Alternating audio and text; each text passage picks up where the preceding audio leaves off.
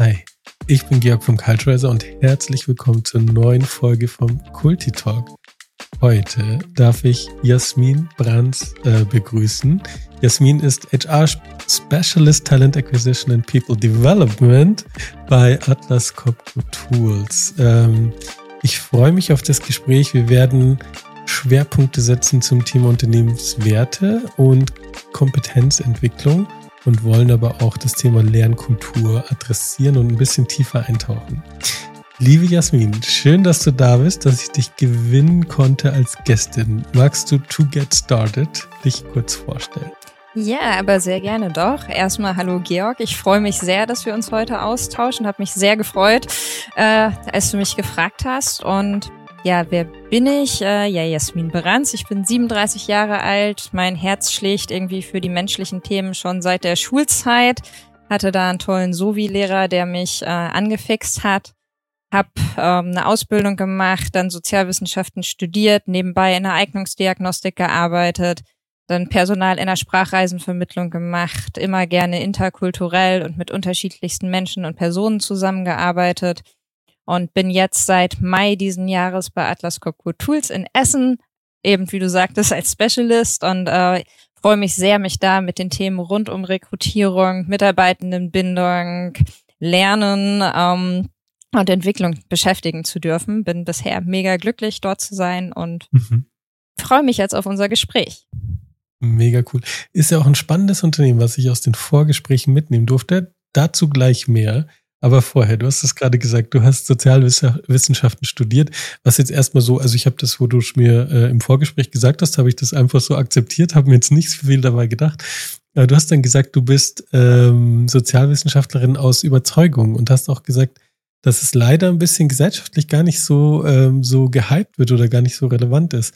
Was waren da deine Gedanken dazu? Ich fand das total spannend. Ja, ich, ich hatte halt in der Schule, hatte ich diesen Lehrer, der mit uns Sozialwissenschaften gemacht hat. Und da ging es viel um Gruppendynamik, wie ticken Menschen zusammen, wie beeinflussen Menschen andere Menschen und was kann man tun, dass das vernünftig miteinander funktioniert. Äh, natürlich auch diese klassischen Themen wie Homo economicus und so weiter, das war auch Thema, aber diese Gruppendynamiken, das, das hat mich gepackt und deshalb wollte ich gerne Sozialwissenschaften studieren. Des Spaßes halber hatte ich mich auch für Psychologie und Wirtschaftspsychologie eingeschrieben und saß dann nachher in der Willkommenswoche bei den Sovis und jeder hat gesagt, hey, eigentlich wollte ich Psychologie studieren, aber mein NC hat nicht, also mein Schnitt hat dem NC nicht entsprochen, deshalb sitze ich jetzt hier.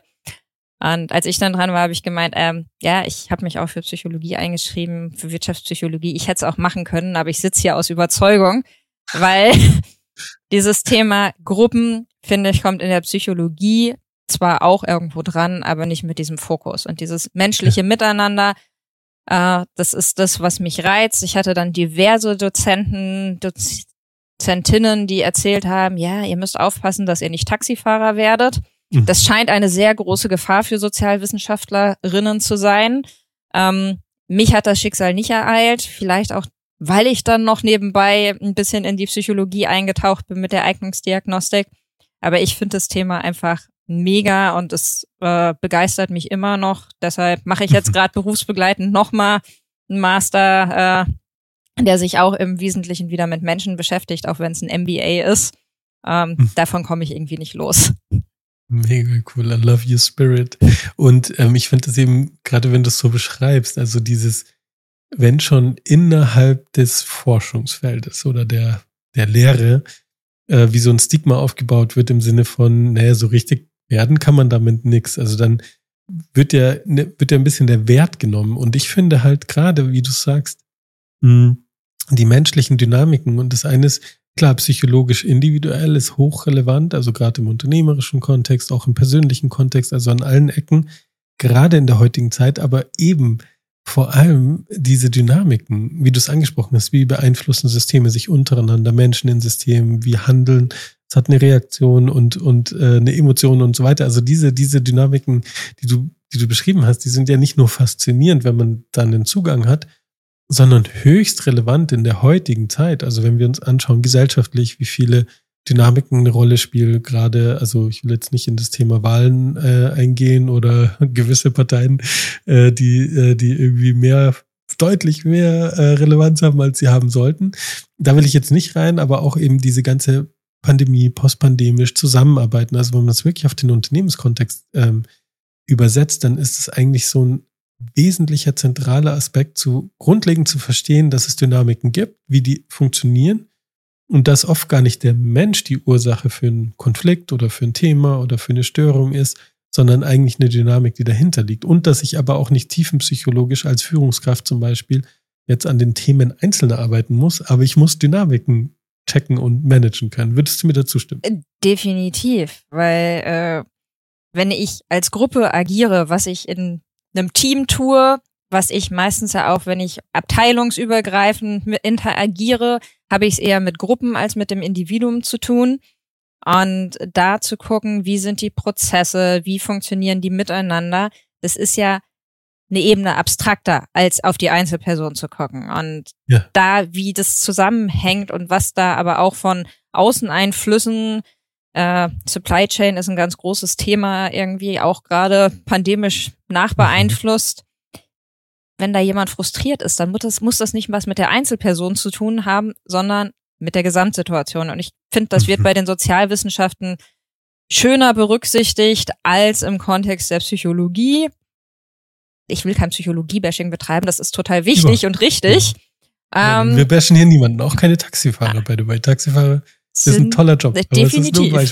Ein, Ein, ne, in der klassischen BWL äh, oder auch VWL, das ist mir persönlich dann wieder zu zahlenlastig, zu ressourcenlastig und ich will die Menschen als das sehen, was sie sind. Menschen, die sich gegenseitig hm. beeinflussen, die durch Situationen beeinflusst werden und äh, bin jetzt in der komfortablen Situation, ein Unternehmen gefunden zu haben, das das absolut unterstützt und eben so einen großen Wert auf den Menschen legt und sagt, hey, wir schaffen da extra so eine Spezialistenrolle, die sich solche Themen nochmal genauer angucken kann und schauen kann, wie wir da besser werden können. Das mhm. ist sehr, sehr angenehm.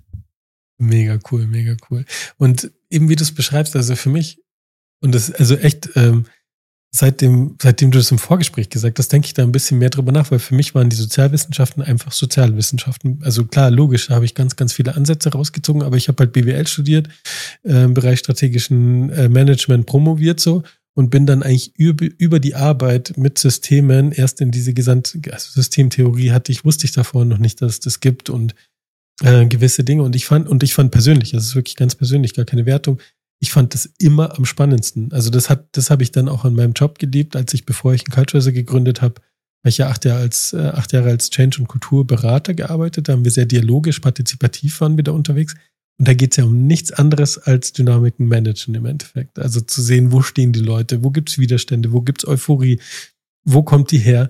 Und was wir jetzt beim Culture machen, wir empowern ja die, die Führungskräfte, autonom Dialogprozesse zu gestalten, also in die was wir sonst über externe Moderation oder interne Moderation machen, sondern wirklich auch diesen Dialog zu managen. Und das ist für mich das eigentlich ein Zukunftsskill. Und ich glaube, da wäre gerade diese sozialwissenschaftliche Perspektive nochmal wirklich eine Basic, um zu sagen, hey, das ist auch was, was Führungskräfte, also gerade in der Führung von Teams und nicht nur von Individuen, äh, wo sie wirklich Basics auf dem Schirm haben müssen. Und das hatte ich davor, also wahrscheinlich liegt es an mir, aber ich hatte das gar nicht so präsent, dass das so eine große Rolle spielt. Also danke dafür, Jasmin.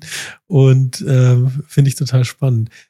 Und ähm, du hast es gerade angesprochen, du bist jetzt in einem Unternehmen, wo der Mensch relevant ist und wo ähm, die Kultur damit ja auch sehr relevant ist. Und ähm, deswegen würde ich jetzt mal gern reinsliden bei euch. Ähm, Atlas Copco Tools. Ihr habt, ähm, ihr seid grundsätzlich also Einfluss aus Schweden, so? Korrekt.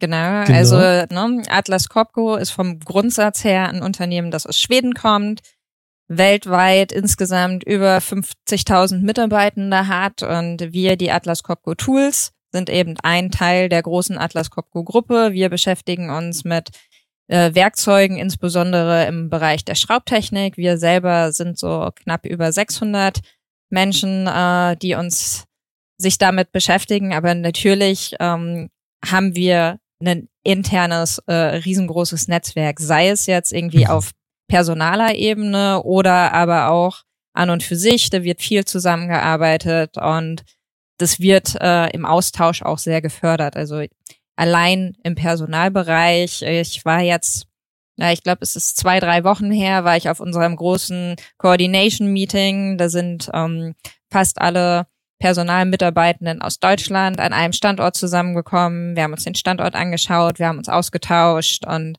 das ist mega hilfreich, da ähm, einfach auch von den Erfahrungen der anderen partizipieren zu können, zu gucken, hey, was kann man vielleicht auch gemeinsam machen? Sprich, ich gehe jetzt dieses Jahr auch noch gemeinsam mit anderen Schwestergesellschaften auf Messen, äh, um neue Talente zu gewinnen. Unter anderem die Her Career jetzt diese Woche noch in München. Ach, nice. nice. Weil äh, Frauen, das ist ein großes Thema, Diversität ist ein großes Thema. Und wir haben selber auch einen People-Podcast. Äh, der wird ah, äh, viermal im Jahr wird er veröffentlicht. Da sind dann eben ähm, unsere ja, höchsten Personaler mit an Bord, äh, die dann über Themen ähnlich wie wir heute sprechen, über Kultur, über einen Growth Mindset, äh, wie man Talente gewinnen und binden kann und wie man Change gestalten kann. Und auch daran, also ne, der Podcast ist auch für alle zugreifbar, merkt man, dass es wirklich ein Thema ist, was uns dauerhaft bewegt, mit dem wir uns intensiv ja. auseinandersetzen. Und das finde ich sehr, sehr angenehm. These, also klingt mega spannend, aber These, was du gerade gesagt hast, so zwischen Gesellschaften Synergien nutzen, ist was, was Unternehmen oft nicht leicht fällt. Also auch wenn wir wieder auf Dynamiken schauen, oft gibt es eben dieses ähm, Silo-Denken, Macht, also Informationsfluss und Entscheidungsfluss ist organisiert in den einzelnen Gesellschaften so. Und dann fällt es vielen gar nicht so leicht, so wie ihr lateralisiert äh, untereinander zu überlegen, basierend auf der Kompetenz und eben nicht auf dem Rang, zu sagen, hey, lass uns doch mal zusammen dorthin gehen oder lass uns das zusammen machen. So, also dieses Sharing und gemeinsam im Sinne des gesamten Unternehmens arbeiten, ist ja gar nicht so leicht. These, ähm, hat das was mit dem Einfluss aus Schweden oder aus diesem, dieser skandinavischen Grundhaltung auch zu tun, wie Arbeit organisiert werden sollte und wie man sich begegnet? Also mehr Augenhöhe als Machtdistanz, wie es vielleicht in Deutschland mal grundsätzlich ist. was dran? Ich denke schon. Also ich habe ja jetzt auch schon vorher in ein paar Unternehmen gearbeitet, auch ein paar Unternehmen, die gesagt haben, hey, wir sind auf Augenhöhe. Das dann aber eher deutsche Unternehmen. Und ich muss schon sagen, dass äh, das Gefühl bei Atlas Copco tatsächlich trotzdem noch mal ein bisschen anders ist. Also dieser Gedanke von wir sind wirklich von Azubi bis äh, ganz nach oben quasi eins und wir haben keinen mhm. Boss, sondern wir haben im Grunde nur Kollegen und da sind halt welche Leader von, aber es sind eigentlich in erster Instanz sind wir alles Kollegen und versuchen das gemeinsam zu rocken und ähm, wir haben den schönen Spruch, there is always a better way. Der wird quasi von Anfang an, sobald man das Unternehmen betritt, mit eingeimpft. Dieser Gedanke von wegen, hey, man kann es immer noch besser machen. Und das, das wird gepusht, das wird gefördert, das wird gewünscht. Und dazu merken, man hat wirklich die Möglichkeit, sich einzubringen. Das ist auch, wenn ich jetzt eine Onboarding-Veranstaltung habe, da sind manchmal auch Leute, die sind schon ein, zwei, drei Monate dann dabei, ähm, die dann sagen, boah, ey, ja, ich darf hier wirklich meine Meinung sagen. Und ich darf meine Ideen einbringen und das wird gewertschätzt, das wird gewünscht, das wird sogar gefordert. Und ich glaube, das liegt sehr stark daran, dass wir uns so sehr auf Augenhöhe begegnen und man keine Berührungsängste haben muss. Also ich habe vorhin mit einer Kollegin aus Griechenland geteamst, äh, weil ich die in einem Meeting gesehen hatte. Ich kannte die vorher noch nicht, aber die hat da was vorgestellt, was sie gemacht hat im Recruiting und ich fand das ganz spannend. Hab sie danach angetickert, hab gemeint, ey, kannst du mir das vielleicht noch mal irgendwie ein bisschen näher erklären? Ja, klar, kein Thema. Ich schick dir einen Termin, dann tauschen wir uns aus und mhm. äh, so leicht über Landesgrenzen und Schwesterunternehmensgrenzen hinweg ist mir das vorher noch nie gefallen wie jetzt. Das ist richtig nice. Also dann stimmt mal, ist an meiner These potenziell schon was dran, aber das ist so diese, diese Grundhaltung. Eben Augenhöhe sagt man so schnell. Aber es ist eben eine Grundhaltung, sehen wir uns als Kollegen oder begegnen wir uns trotz eines Machtunterschiedes auf Augenhöhe. Also das ist nochmal ein riesen, riesen Unterschied in der, in der Grund, in der Grunddynamik drin. Und ihr seid ja auch the home of industrial ideas. Genau. äh, Shoutout an, an euren Merch. Äh, steht auf deinem T-Shirt draus. Da hatten wir vorhin schon mal geredet. Und da ist ja viel von diesem, also diese Form von Ideenfindung, wie du es gerade beschrieben hast, die ist ja nur möglich, wenn kein Mensch im Unternehmen, egal welchen Rang, egal welchen Titel, egal in welcher Rolle, egal in welcher Funktion, wenn keiner dieser Menschen Sorge haben muss, den Status quo, äh, Status quo zu challengen und oder eben neue Impulse einzubringen. Nur so kann man wirklich innovativ sein. Und das hatte ich jetzt sehr rausgehört, dass das auch eurem Slogan sozusagen auch sehr zuträglich ist. Definitiv. Also das, äh, naja, there's always a better way, home of industrial ideas. Genau. Wir wollen irgendwie was Neues schaffen. Wir wollen mit unseren Produkten aber auch was Gutes für die Gesellschaft äh, leisten. Also auch das Thema Nachhaltigkeit. Wie kann man da nachhaltiger produzieren? Wie kann man die Produkte nachhaltig an äh, den Mann bringen? Das sind Themen, die uns sehr intensiv beschäftigen, weil mhm. wir uns als sehr innovatives Unternehmen identifizieren. Und dieser Punkt auch zu gucken, ne, wir sind eine große Gruppe. Was haben wir für unterschiedliche Produkte? Wie kann man die miteinander kombinieren? um einen noch höheren Mehrwert für die Kundschaft ähm, zu liefern.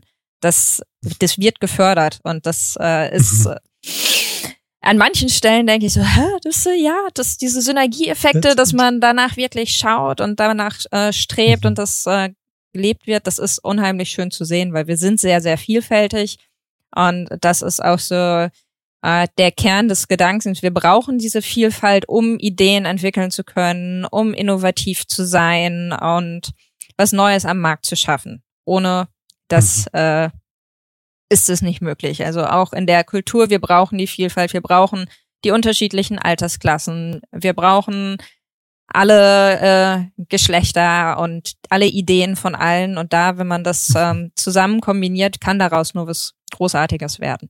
Aber das geht auch mit viel Verantwortung einher. Also, ne, es ist halt. Exactly, exactly. Man muss selber du denken. Dich, ja, du kannst dich jetzt nicht wegducken und sagen, das hat ja der Chef entschieden. Also, es ist eben, ähm, Eigenverantwortung ist nicht nur ein Geschenk, sondern es ist auch eine Verantwortung, es ist auch eine Pflicht sozusagen im Sinne des Unternehmens zu denken, Ideen rauszuhauen, auch mal in den Konflikt zu gehen, eben nicht stehen zu bleiben, sich weiterzuentwickeln, das Unternehmen weiterzuentwickeln. Und ähm, wenn man das mag, also so wie du ja offensichtlich auch gesagt hast, für dich ist das genau das Richtige, ähm, dann ist es perfekt. Aber eben, wie du sagst, es ist nicht, äh, es ist auch nicht der easy way out. Also manchmal wäre es leichter zu sagen, na, ich mache halt meinen Job in meinem Kästchen und that's it.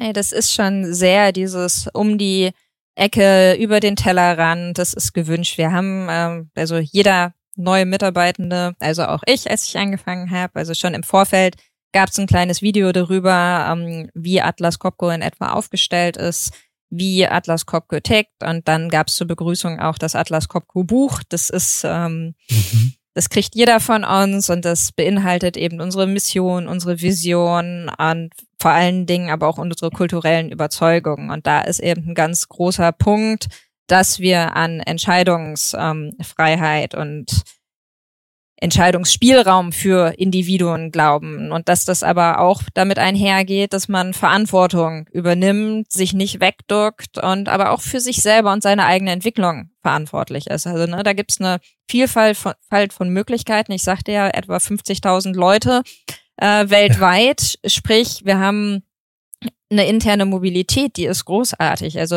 wenn man möchte, kann man sich auf Projekte, irgendwie auf internationale Projekte bewerben oder eben auf andere Stellen in anderen Ländern. Und das ist total gewünscht.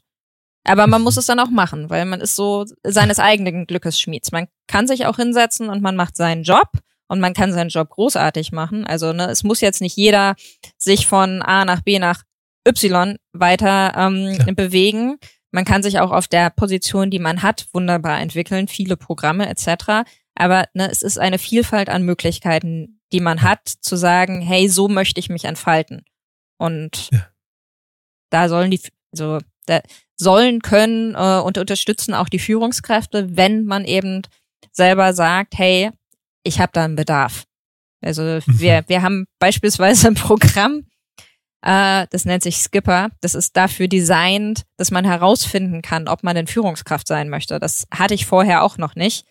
Äh, sprich, wenn jemand sagt, äh, hey, ich, ich glaube, ich möchte gerne irgendwie mal eine Teamleitung haben oder so, dann mhm. kann er sich für dieses Skipper-Programm bewerben und dann innerhalb von einem Jahr verschiedene Seminare und Kurse durchlaufen, die auf diese Führungsverantwortung vorbereiten und reinschnuppern da rein und feststellen, ist das denn überhaupt was für mich? Und äh, das, dass man das, dass man Führung trainieren darf und dass es nicht ja. ist, hey, du bist operativ genial und deshalb ist dein neuer Job jetzt Führungskraft. Ja, genau. äh, das fand ich höchst beeindruckend.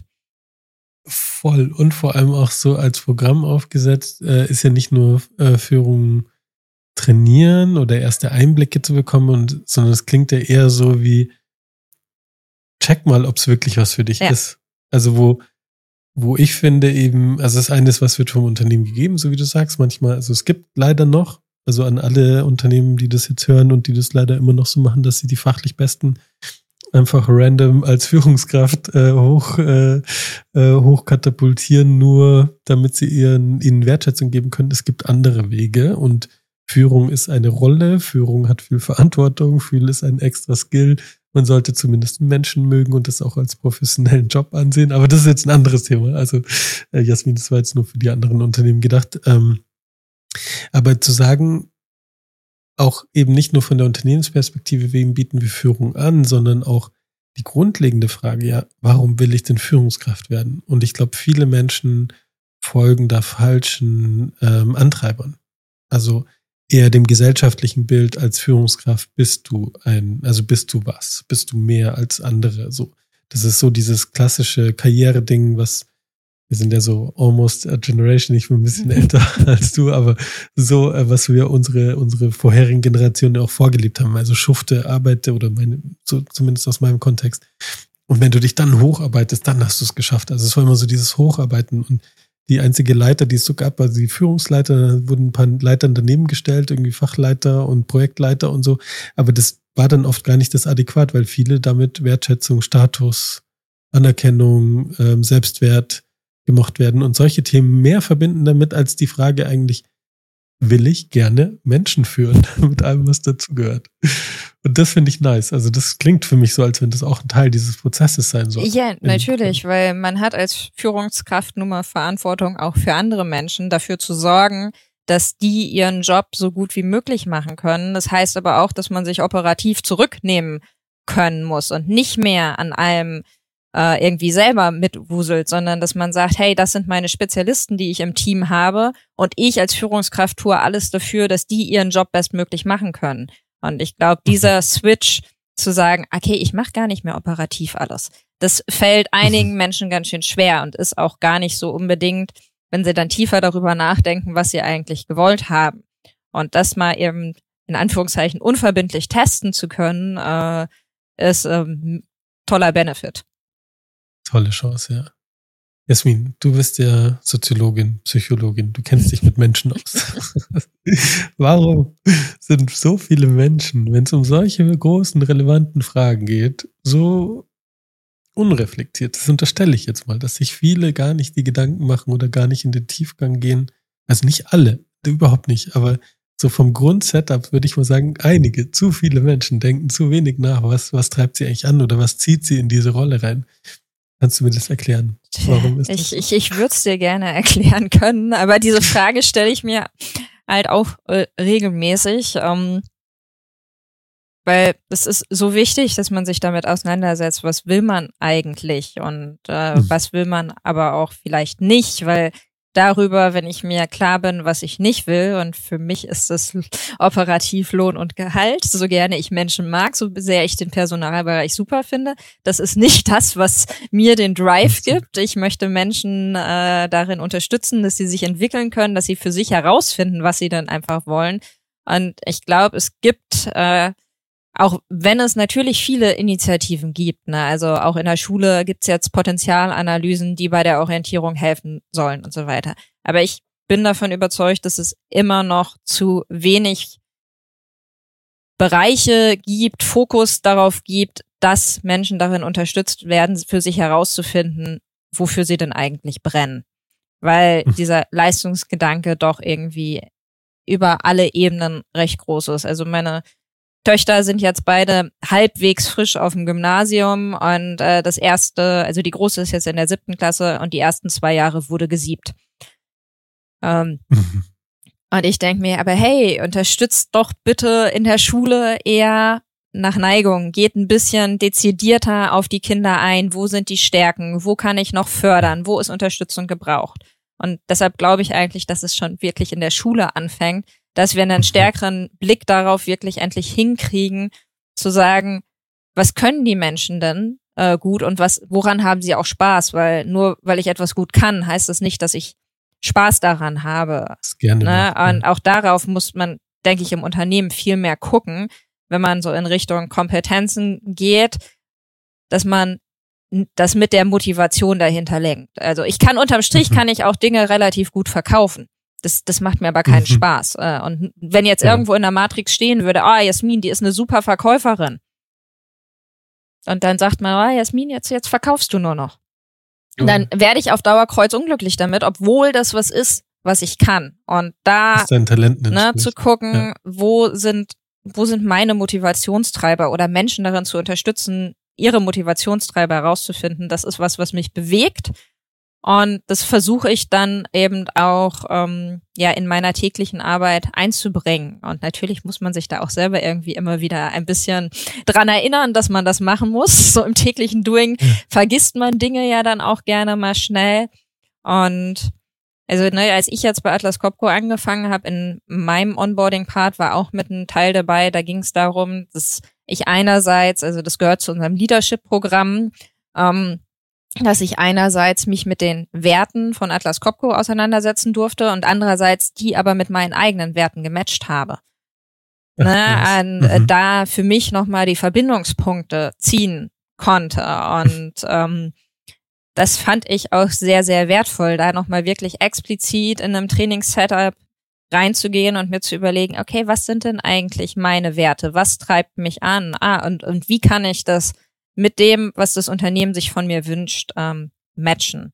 Und wir haben dazu eben ein Kompetenzmodell, was wir ganzheitlich anwenden. Das nennt sich bei uns Talent Framework und das zieht sich, also es basiert ein bisschen auf unseren Überzeugungen, den kulturellen und wie wir miteinander arbeiten wollen.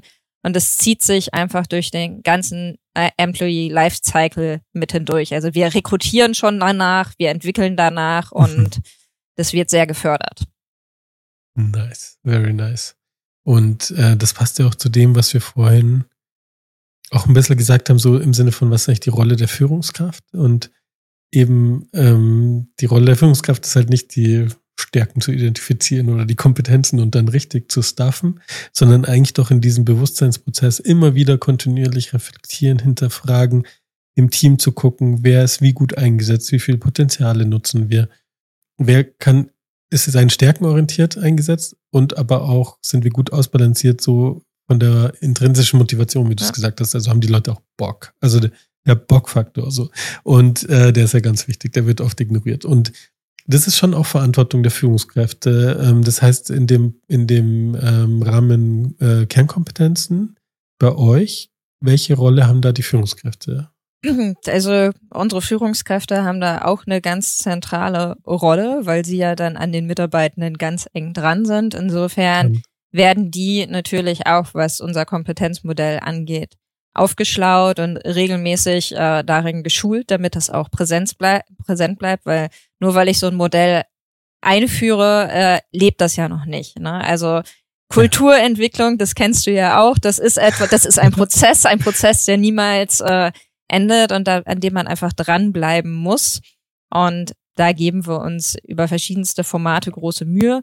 Aber jetzt bezogen auf unser Kompetenzmodell, ne, also unterm Strich, das sind fünf Kernkompetenzen, mich selbst führen, Fokus auf den Teamerfolg, eine Verpflichtung zu nachhaltigem Wachstum, Geschäftsergebnisse verbessern und ähm, den Kundenerfolg vorantreiben. Ja, und jede Führungskraft ist, also ne, egal auf welcher Ebene, ist daran gehalten, wenn es jetzt darum geht, ich habe eine Stelle zu besetzen, dass sie dann guckt, okay, ja, natürlich, was brauche ich für fachliche Qualifikationen, aber im Besonderen auch, welche, in welchem Ausmaß werden die einzelnen Kompetenzen, die bei uns als Kern definiert werden, dafür benötigt. Und das geht dann nicht damit, ist damit nicht gemacht, dass man sagt, oh, ich brauche jemanden, der ähm, organisationsfähig ist, sondern es geht runter auf das Verhalten, weil Verhalten ist messbar. Mhm. Das, äh, da kann ich auch vernünftig Feedback zu geben, da kann ich Mitarbeitenden was an die Hand geben, indem ich ganz klar transparent mache, was ich da in dem Moment gerne sehen möchte. Wenn ich, ne, weil wenn ich sage, hey, mhm. äh, Transparenz. Für dich bedeutet Transparenz vielleicht, ich äh, schicke dir im Minutentakt, was ich denn jetzt gerade alles so gemacht habe. Für mich bedeutet Transparenz vielleicht, ja, ich schicke dir einmal am Tag äh, eine grobe Übersicht, was habe ich denn so gemacht oder was ganz anderes. Aber wenn ich konkret sage, hey, ich möchte gerne in der und der Form etwas haben, das ist für mich Transparenz, mhm. dann weiß ich als Mitarbeitende, was meine Führungskraft erwartet. Und da fördern wir und fordern wir unsere Führungskräfte, dass sie sich damit auseinandersetzen. Was brauche ich für einen Menschen auf der Stelle und wie soll der sich konkret oder die sich konkret verhalten? Auf der anderen Seite geht das aber genauso in die Richtung der Mitarbeitenden. Sprich, äh, unsere Mitarbeitenden werden über das Talent Framework informiert und dürfen, sollen, müssen sich selber auch Gedanken machen, okay, äh, was glaube ich denn, wie ich in meiner Rolle mich verhalten sollte, um auf diese Kompetenzen einzuzahlen. Und dadurch entsteht dann eben der Dialog, wenn sich Mitarbeitende und Führungskraft zusammensetzen und ihre Erwartungen austauschen. Und das ist uns eben ganz, mhm. ganz wichtig, dass das eine Verantwortung auf beiden Seiten ist. Dass es ja. nichts ist, was äh, rein frontal von der Führungskraft kommt, sondern dass man seine Rolle auch selber mitgestaltet. Ja, und sonst würde also um den Zirkelschluss nochmal zu machen, sonst würde es ja alles, was du vorhin beschrieben hast über Augenhöhe, Vernetzung, Eigenverantwortung, würde ja nicht funktionieren, wenn man dann sagt, die ähm, Kernkompetenzen sind Top-Down Verantwortung der Führung für die Mitarbeitenden. Und dann wäre es ja gar nicht, du hast gerade gesagt, so frontal beschallen, so, aber es wäre dann eher von oben so. Also es wäre nochmal das andere, dass man von oben nach unten sagt und das machen viele leider noch, dass sie sagen, ich weiß oder ich muss wissen, was meine Führungskräfte, äh, meine Mitarbeitenden als an Kompetenzen haben und wie wir die richtig einsetzen. Und wenn ich die gut einsetze, dann läuft's gut. Aber dann hast du nicht diesen Austausch, Dialog, Möglichkeit, den Verhandlungsprozess, weil hinter diesem Verhalten, wie du es beschrieben hast, steckt ja auch ein Style, eine Persönlichkeit, ein Kontext, warum ich das mache, aber auch eine innere Erwartung in die andere Richtung so. Und wenn ich die nicht transparent machen kann, wenn ich die nicht im Dialog, dafür brauchen wir halt den Dialog, dafür brauchen wir den Austausch, um eben hinter die Kulissen zu schauen und zu sagen, warum mache ich das eigentlich? So wie wir es vorhin gesagt haben. Also immer dieses eigentlich. Und das ist ja dann auch nicht nur die Kulturentwicklung als Prozess, sondern auch die individuelle Entwicklung als Prozess, als Journey zu sehen, als geteilte Verantwortung und als auch erstrebenswert per se. Also jetzt nicht nur output-orientiert, können wir jetzt Mitarbeitende optimieren, damit sie mehr rausholen oder um mehr aus ihnen rauszuholen, sondern wirklich zu sagen, es ist ein Wert, dass Menschen in der Journey beim Unternehmen auch wachsen dürfen, persönlich, professionell, so wie du gesagt hast, äh, durch das Angebot von Wechsel, durch Eigenverantwortung, durch die Kernkompetenzen, durch die konkrete Reflexion in Richtung Verhalten. Also so viele Aspekte zahlen darauf ein und es klingt und so ähm, so kommt so kommt es jetzt auch von dir sehr authentisch rüber. Du bist ja auch Testimonial gerade.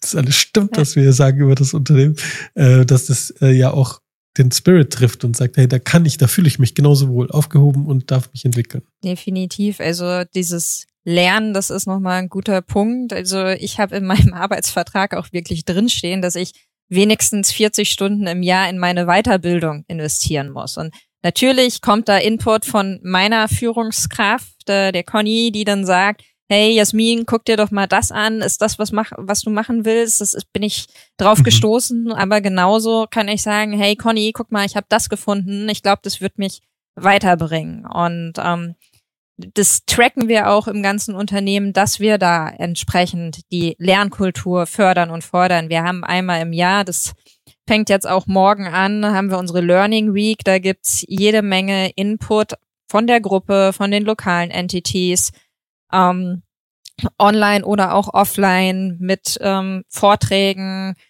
aber auch Austausch. Also es gibt ein Kamingespräch ähm, mit Schweden, wo man Fragen stellen kann. Also wirklich, unsere oberste Führungsebene setzt sich an den Kamin und äh, ja, im Grunde kann sich jeder dazuschalten, dem Austausch beiwohnen, Fragen stellen. Ich habe mich auch eingetragen für ein Thema Äh, da geht's um Motivation und ähm, ja, das, das promoten wir im kompletten Konzern, dass man daran teilnimmt. Aber dass man auch daran ansonsten, dass man sich überlegt, okay, was, was brauche ich denn persönlich? Ähm, um meinen Job gut zu machen. Aber was brauche ich auch persönlich, um mich gut zu fühlen? Ne? Wir haben ein Mitarbeitenden-Assistenzprogramm, das nennt sich bei uns EAP.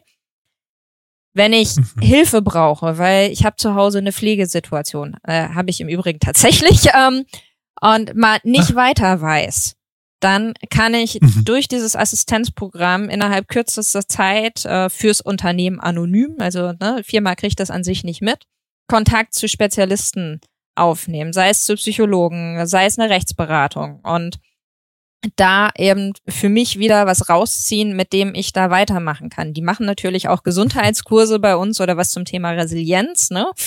Aber auch das fand ich äh, großartig zu wissen. Hey, ich muss mich nicht in lange Wartelisten bei Psychologen, Ämtern oder sonst was ja. reinhängen, sondern im Zweifelsfall, wenn Not am Mann ist, habe ich darüber einen Kanal, wo ich schnell und unkompliziert Hilfe kriege. Und äh, dass das ein Unternehmen anbietet, kannte ich so vorher auch nicht.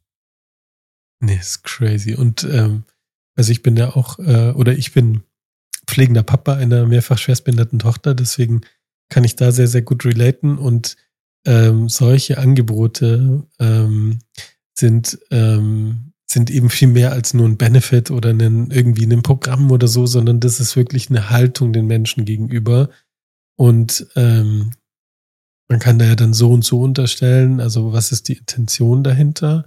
Natürlich hat ein Unternehmen die Intention, dass die Mitarbeitenden produktiv sind und also so arbeiten können. Aber wenn dann eine, Haltung dahinter steckt, wir wollen ein bestmögliches Environment bieten, auch mit unseren Ressourcen, die ja viel größer sind als die individuellen.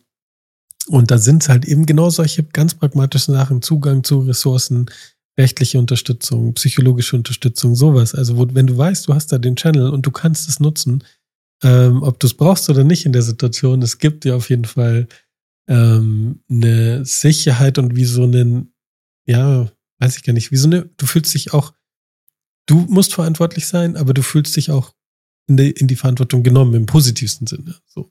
Und das finde ich schon, also es klingt sehr, sehr ähm, sehr, sehr vertrauensbildend, sage ich mal, aber auch sehr pragmatisch, handgreiflich unterstützend. Im genau, unterstützend. Ähm, aber es liegt da, also ich habe mir jetzt unseren People Podcast tatsächlich auch nochmal angehört, äh, explizit die Episode, in der es um Kultur ging. Und ähm, da sind eben, ist unsere Präsidentin, die äh, sich austauscht, also unsere People-Präsidentin, ähm, zu dem Thema, was macht Kultur aus und was für eine Kultur haben auch wir. Und da ist eben die Grundüberzeugung, und das ist das, äh, was mich auch mitgecatcht hat.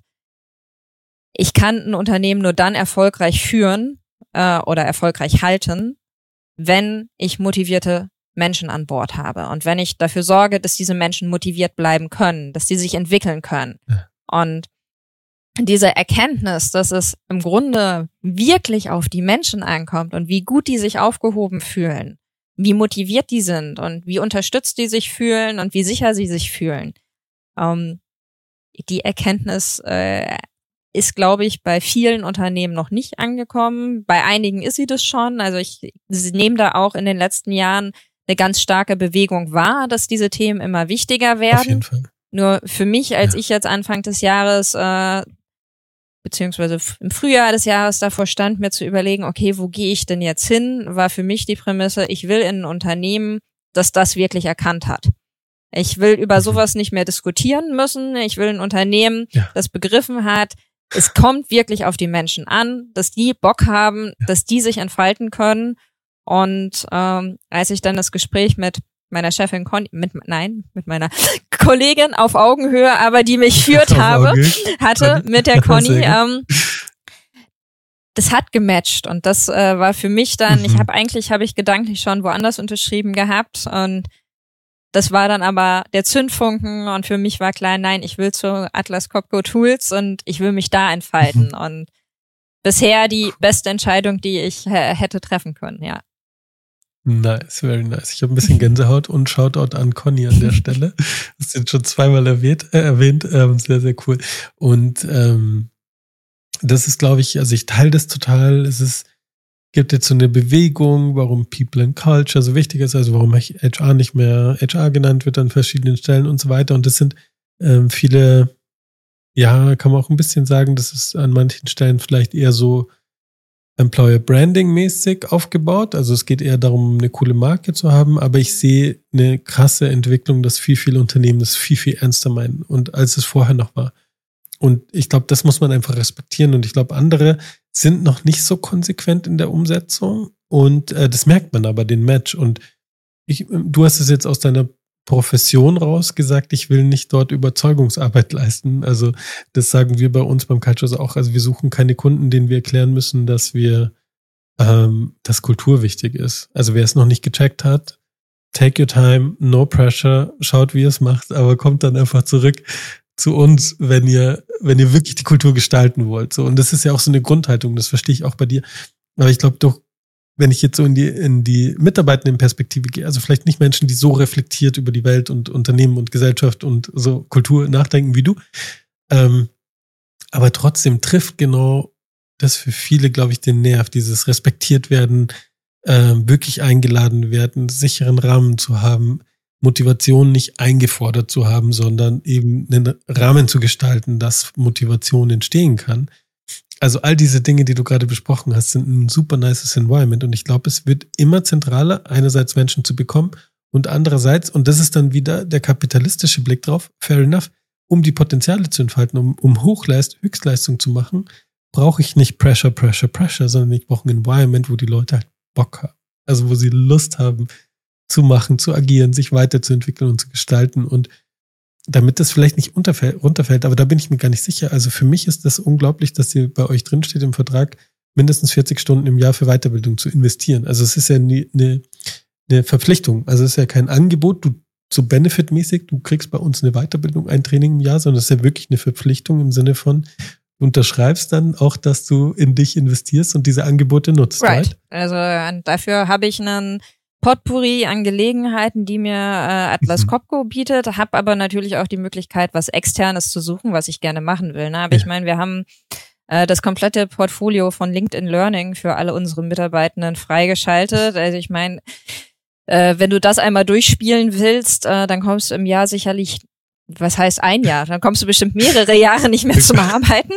Da reichen die 40 ja. Stunden nicht aus. Und na, ne, das, zu merken, wie wichtig das ist, dass das getrackt wird. Das wird bis nach Schweden getrackt, wie sehr die einzelnen Entities äh, das erfüllen. Um, ja, das zeigt einfach nur, dass, wir, dass uns da wirklich ernst mit ist. Und das, ja.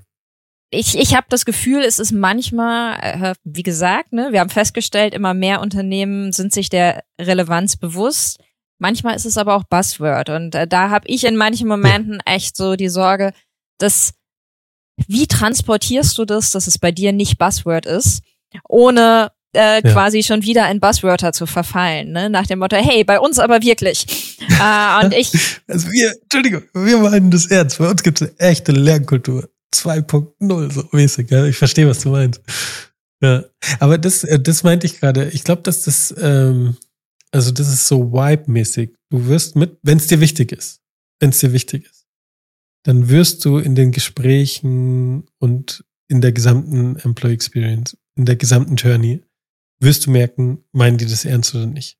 Also ich glaube, das ist so, es gibt auch welche, für die ist das nicht so relevant. Und dann ist es halt nicht so, ist nicht so Match. Aber ich glaube, Unternehmen kommen nicht mehr durch damit, ähm, dass sie nur shiny, shiny die Buzzwords nutzen und nicht authentisch, was dahinter steckt. Also, ähm, und, und ich sag mal, schreib's in den Vertrag rein, dann ist es klar. Aber in die Richtung so, also ich meine, klarer kann man es nicht setzen, das ist halt eben, und das finde ich, also ich, wie gesagt, ich muss mich dann nochmal schlau machen, glaube ich, weil ich glaube, die meisten machen das eher als Benefit. So, du darfst so und so viele Trainings nutzen oder Zeit nutzen für die Weiterentwicklung. Also eher so rum.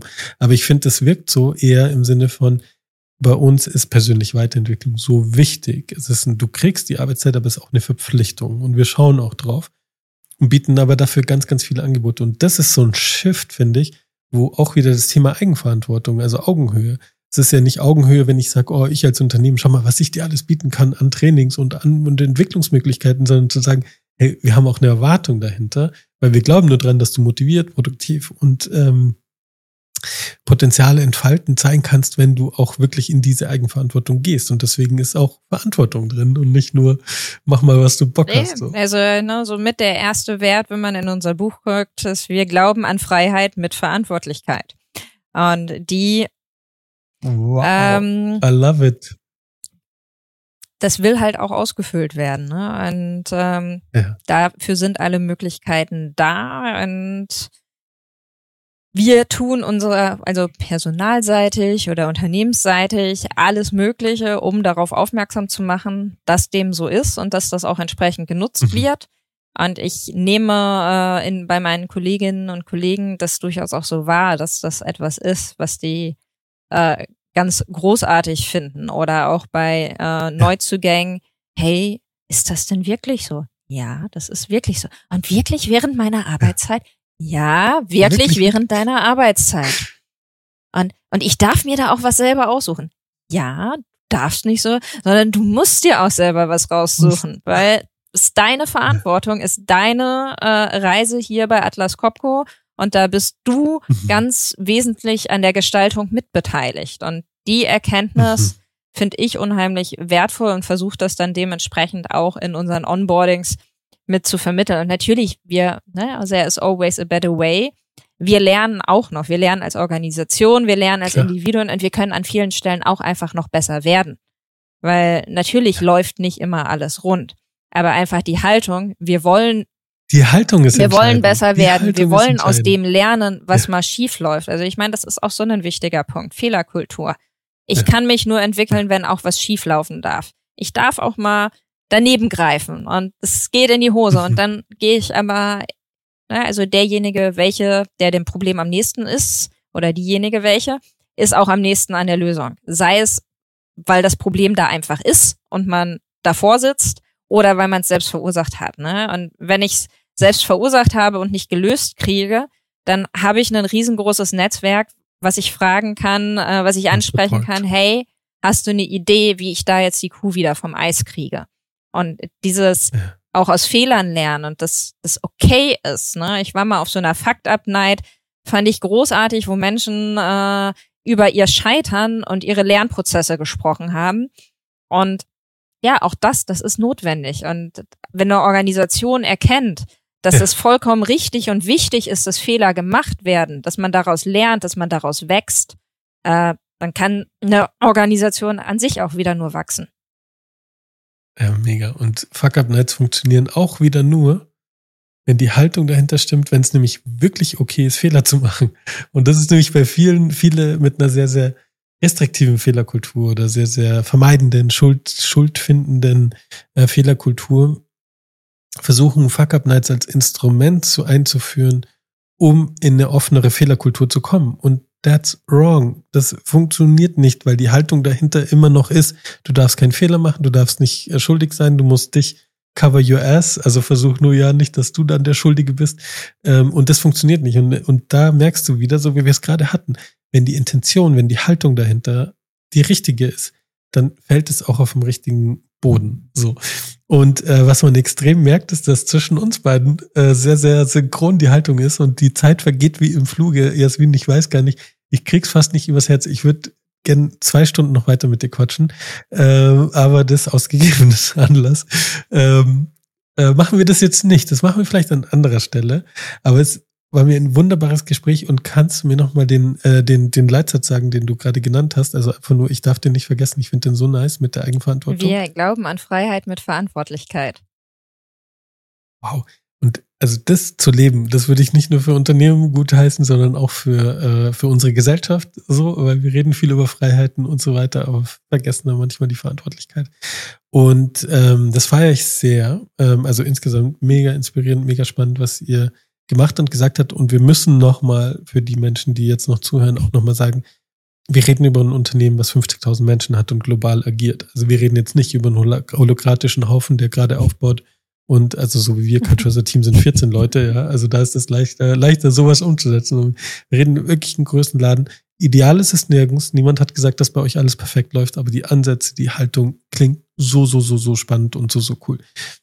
Jasmin, darf ich dir zum Abschluss eine Frage Natürlich. noch stellen? Die habe ich dir im Vorgespräch noch nicht gestellt, aber du wirst spontan einfach was raushauen. Ähm, wenn du auf den Knopf drücken könntest und jedes Team und jeder Mensch im ähm, Unternehmenskosmos oder sogar in der Gesellschaft ähm, beschäftigt sich intensivst mit einem Thema. Also du könntest auf den Knopf drücken und dann wird Kontexte gestaltet, verändert und so weiter. Was wäre das äh, Thema? Das eine Thema, das was du. Thema, schickst. was ich schicke, wäre Reflexion. Wirklich über sich, sein eigenes Verhalten und auf den, auch den Einfluss, den man mit seinem Verhalten auf andere nimmt, drüber nachzudenken und da zu gucken, okay, was kann ich selber tun, um mir das Leben und damit auch den anderen das Leben ein bisschen leichter zu machen. Das äh, würde ich mir mhm. wünschen. Das nehme ich genauso wie aus der Pistole geschossen. Also für die Leute, die denken, ich hätte das äh, von langer Hand, hätten wir das geplant. Die Frage kam ganz spontan, die wurde vorher nicht gestellt. Und äh, liebe Jasmin, das passt auch perfekt zu dem, was wir vorhin besprochen haben. Äh, zum großen Thema Eigenverantwortung und den spannenden Perspektiven bei euch hin zu einer fantastischen Lernkultur, äh, wo jeder seine individuelle Journey gestalten kann, mit Unterstützung, aber auch mit eben der, Eigen, der Eigenverantwortung. Jasmin, herzlichen Dank für dieses wunderbare Gespräch und ich hoffe sehr, wir bleiben in engem Kontakt und tauschen uns der einen oder anderen Stelle mal wieder Lieber aus. Georg, es war mir ein Fest, sehr, sehr gerne und ähm, ja, also ich kann dir auch nur zustimmen. Ich hätte jetzt noch ewig mit dir weiterreden können. So viel zum Thema. Hä, vorher, was was was mache ich denn, wenn ich hänge? Nein, das war ein wunderschönes Gespräch. Vielen vielen Dank für die Gelegenheit und ich freue mich auf den nächsten Austausch, sei es mit Kamera oder ohne.